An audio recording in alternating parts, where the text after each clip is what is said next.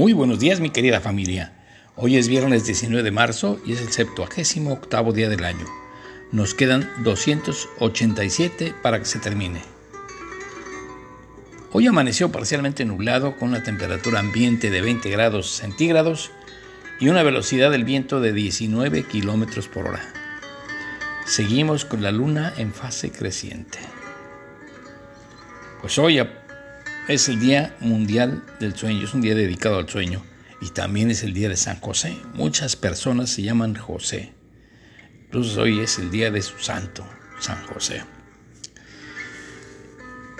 El viernes anterior al equinoccio de marzo se celebra el Día Mundial del Sueño, una fecha de gran relevancia para todos ya que tiene como objetivo sensibilizarnos sobre lo importante que es dormir bien. Otro objetivo que se busca es tratar las causas y síntomas de la falta de sueño. Un problema que si no lo atendemos a tiempo puede ocasionar serios problemas de salud. La frase célebre de hoy, amigos. Los científicos pueden plantear los problemas que afectarán al medio ambiente con base en la evidencia disponible, pero su solución no es responsabilidad de los científicos, es de toda la sociedad en su conjunto. Mario Molina. Y quise poner otra relativa al sueño. Acuérdense que uno no puede pensar bien, amar bien, dormir bien si no ha comido bien. Efemérides nacionales. Un día como hoy, pero en 1522, en México se fundó la aldea de Toluca del Lerdo. Y un 19 de marzo de 1823, Agustín de Iturbide abdicó como emperador de México. Triunfó el levantamiento armado encabezado por Antonio López de Santana. Y un 19 de marzo de 1959 se efectuó la inauguración de las instalaciones del Instituto Politécnico Nacional en Zacatenco, Ciudad de México. Y el 19 de marzo de 1985 murió en la ciudad de Denver, Colorado, Estados Unidos, el político y servidor público, secretario de Educación Pública y de Gobernación, Jesús Reyes Heroles. Y una noticia, esta sí muy interesante, un 19 de marzo de 1943 vino al mundo el químico mexicano conocido como Mario Molina Enríquez, pero en realidad se llamaba José Mario Molina Enríquez, Premio Nobel de Química 1995 por su trabajo sobre química atmosférica. Alcanzó el grado de Institute Professor, el título más prestigioso del Instituto Tecnológico de Massachusetts. En 1951 nació el narrador mexicano José Joaquín Blanco, entre cuyas obras destacaron Calles como Incendios, Función de Medianoche y la vida es larga y además no importa.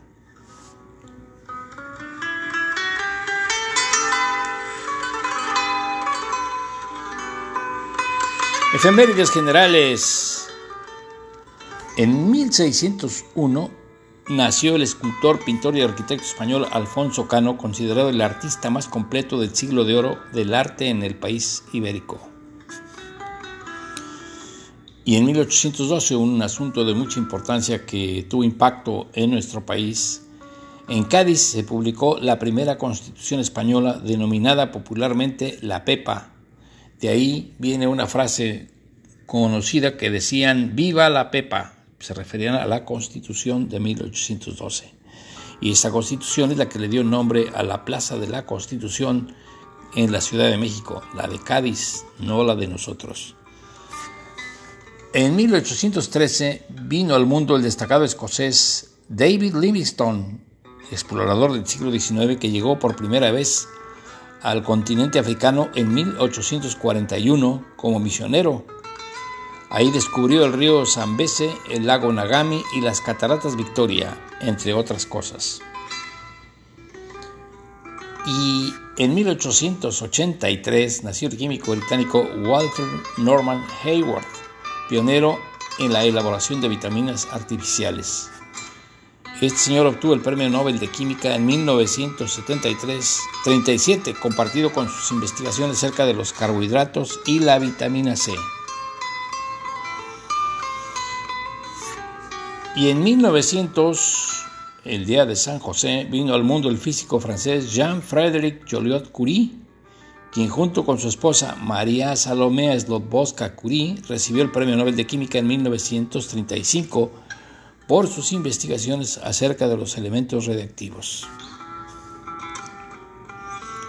Y un día como hoy, en 1911, se conmemoró por primera vez el Día Internacional de la Mujer. En años posteriores la celebración se pasó al 8 de marzo. En 1915 el planeta Plutón fue fotografiado por primera vez, aunque no fue reconocido como tal. Y en 1916 vino al mundo el escritor estadounidense Irving Wallace, uno de los más leídos en su país y quien destacó por sus artículos y narraciones cortas como El hombre el Todopoderoso, la Cama Celestial y la Palabra. Este hombre murió en junio de 1990. En 1928 nació el filósofo sueco Hans Kung, presidente de la Fundación Ética Mundial y autor principal de la Declaración del Parlamento de Religiones y la Universal de Responsabilidades Humanas.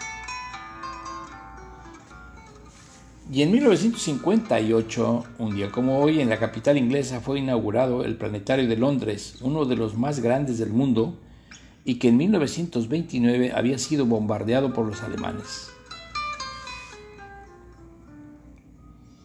En 1982, en el marco de las guerras, de la Guerra de las Malvinas, unas tropas argentinas desembarcaron en las islas Georgias del Sur.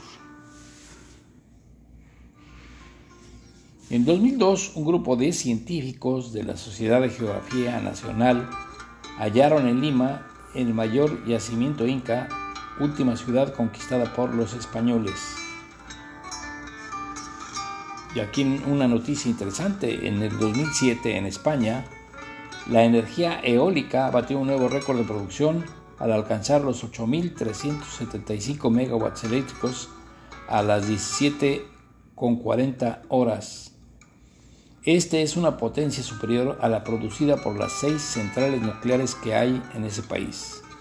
Juntos, los reactores nucleares generan 7.742 contra los 8.375 que están produciendo las eólicas.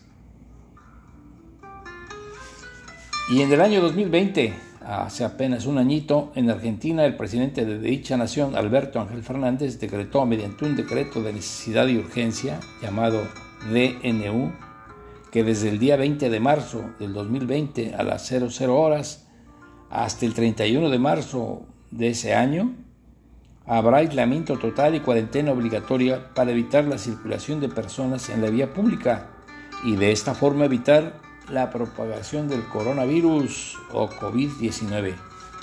También se dijo que quien violara el toque de queda estaba sujeto a un delito y a ser eh, arrestado.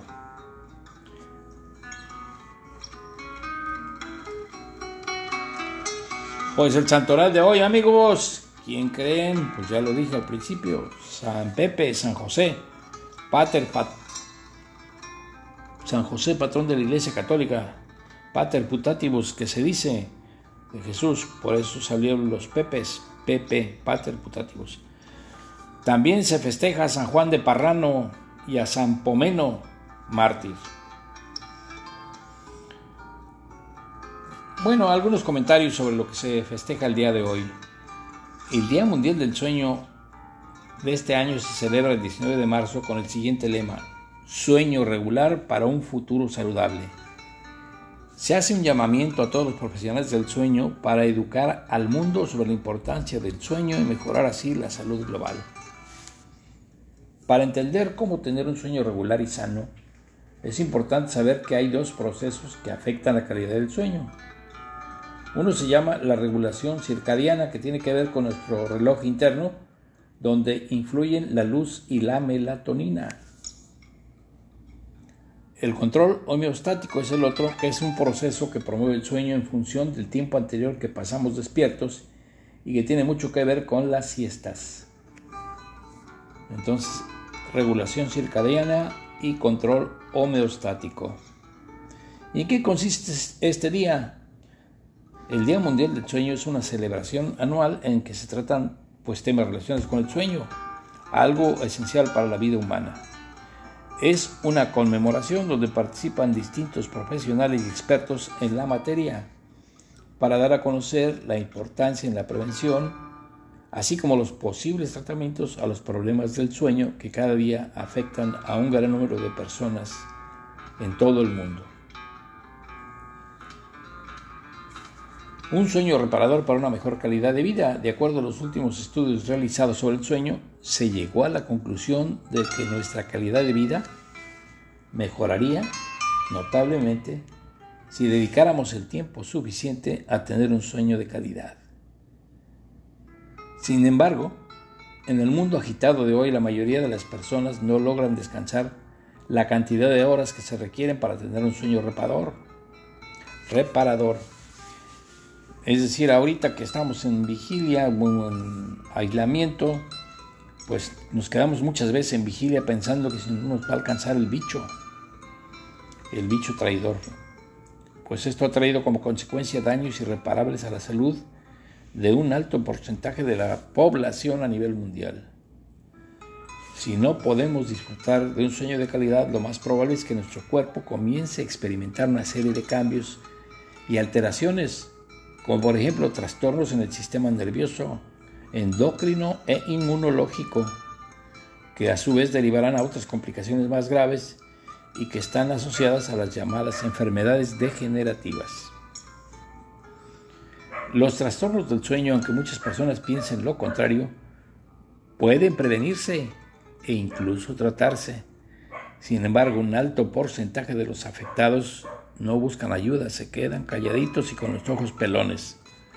En estos casos, lo más recomendable es ponerse en manos de un especialista.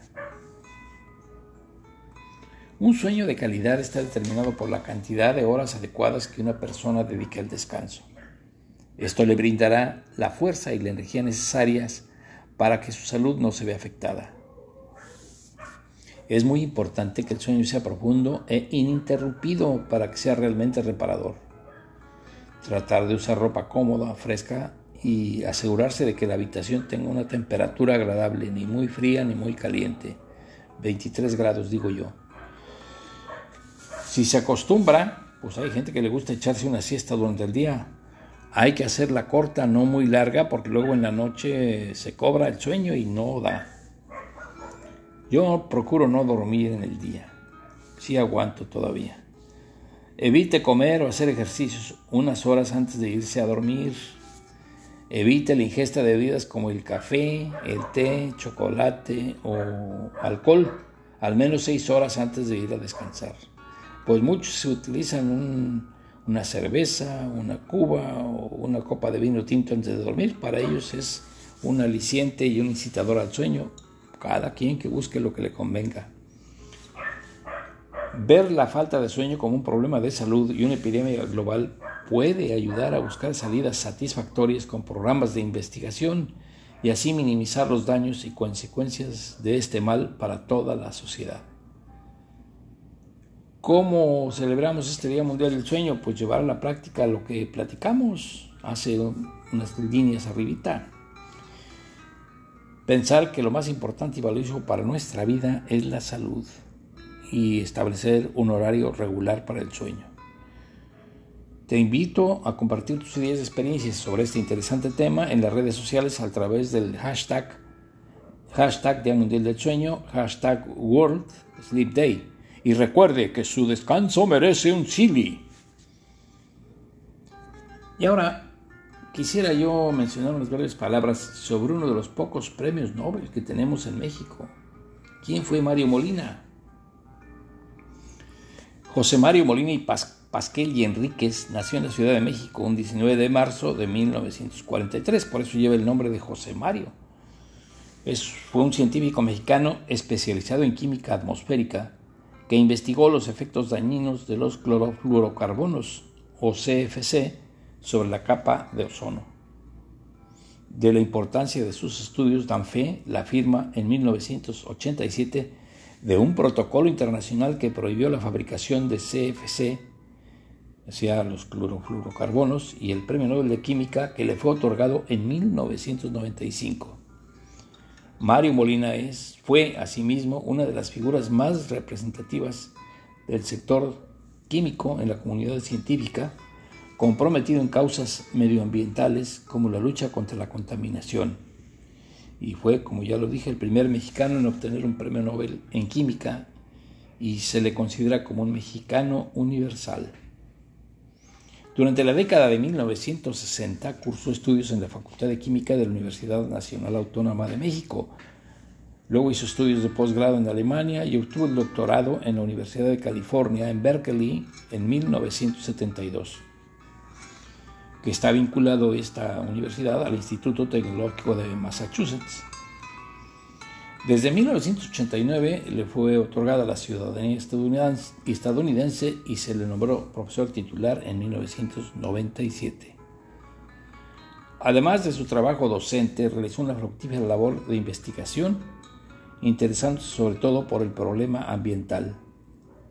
Molina se convirtió en un científico renombrado por sus contribuciones al conocimiento de la naturaleza química de la atmósfera terrestre, en particular de la estratosfera.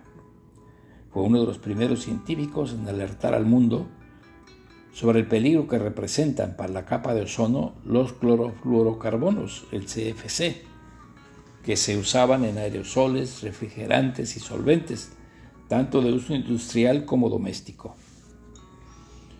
Molina y su colega estadounidense Frank Sherwood Rowland no se limitaron a señalar el adelgazamiento de la capa de ozono sobre la Antártida. En 1974 divulgaron sus teorías en un artículo de la revista Nature. Mm, pues para estos investigadores los CFC que se habían estado utilizando desde 1940 en diversas aplicaciones estaban destruyendo la capa de ozono estratosférica. Estratosférico. Tal capa protege a los seres vivos de los letales rayos ultravioleta que vienen del Sol lo que justificaba la alarma y la necesidad de tomar medidas. Sin embargo, sus advertencias fueron en aquel momento menospreciadas y consideradas excesivas por un sector de investigadores. Desde 1974 divulgó sus descubrimientos sobre esta materia y asesoró empresas e instituciones públicas y privadas. Puesto que su descubrimiento afectaba intereses de poderosas compañías químicas, Molina y Rowland tuvieron que defender su teoría ante la sociedad y los políticos. Qué raro. Al final, las grandes empresas fabricantes de esta sustancia maravillosa, eso entrecomillado, como llegó a ser considerada por su estabilidad química, reconocieron este hecho. En 1987 se firmó el Protocolo de Montreal, así que las naciones fabricantes de CFC se comprometieron a detener la producción y a sustituirlo por otros compuestos menos dañinos para el ambiente. En 1995, la Real Academia Sueca otorgó a Mario Molina el Premio Nobel de Química por sus trabajos de química atmosférica, galardón que compartió con Frank Sherwood Rowland y con el neerlandés Paul Crutzen. Este último había descrito en 1970 de forma independiente y complementaria los efectos destructivos sobre la capa de ozono en los óxidos de nitrógeno. El mismo año en que recibieron el Nobel, el programa de la ONU para el Medio Ambiente premió también a los tres científicos por su contribución a la capa de ozono. Pues Mario Molina murió el año pasado, el 7 de octubre, y esta es una brevísima historia de un mexicano universal.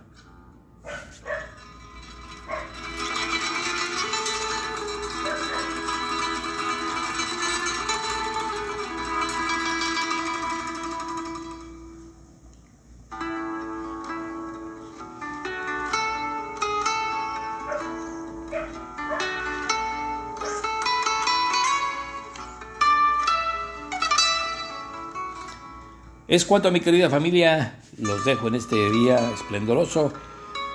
Que tengan una excelente mañana.